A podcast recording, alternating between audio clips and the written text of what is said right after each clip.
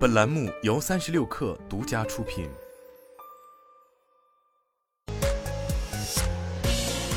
网罗新商业领域全天最热消息，欢迎收听快讯不联播，我是金盛。文化和旅游部公布第三批恢复出境游团队游的国家和地区。同程旅行数据显示，消息发布后，平台签证咨询量较前日同一时段上涨近三倍，赴相关国家的出境游产品咨询量大幅攀升。在新开放出境游的国家中，土耳其、澳大利亚和日本最受用户关注，其中土耳其旅游咨询量上涨超过十倍。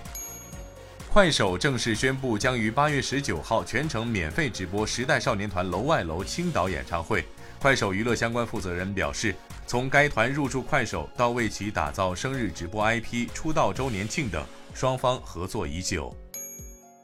文化和旅游部、公安部关于加强电竞酒店管理中未成年人保护工作的通知，其中提出严禁电竞酒店违规接待未成年人。专业电竞酒店和非专业电竞酒店的电竞房区域属于不适宜未成年人活动的场所。电竞酒店经营者应当遵守《中华人民共和国未成年人保护法》等有关法律法规，不得允许未成年人进入专业电竞酒店和非专业电竞酒店的电竞房区域。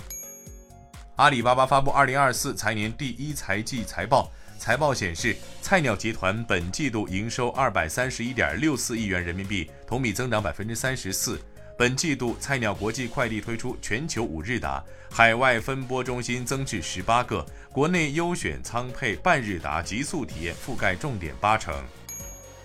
数字原动力赋能新亚运，亚运官方元宇宙发布仪式今天上午在浙江省杭州市举行。杭州亚组委联合中国移动正式发布亚运元宇宙平台，这是杭州亚运会结合智能办赛理念推出的亚运数字智慧服务。亚运元宇宙融合了 AI 智能、数字孪生、VR 等数字技术。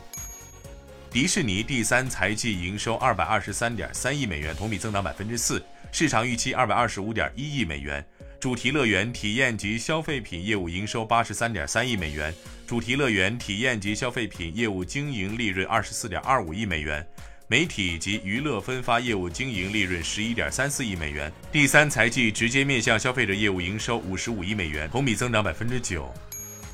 日前有报道称，ARM 计划九月赴美 IPO，包括苹果、三星、英伟达等公司将对其投资。但韩媒指出，三星对 ARM 的 IPO 案其实缺乏兴趣，认为其估值过高。目前 ARM 市值超过六百亿美元，是2016年软银并购 ARM 所有股权时的两倍市值，估值也比 ARM 营收高约二十二倍，远多于 ARM 半导体同行。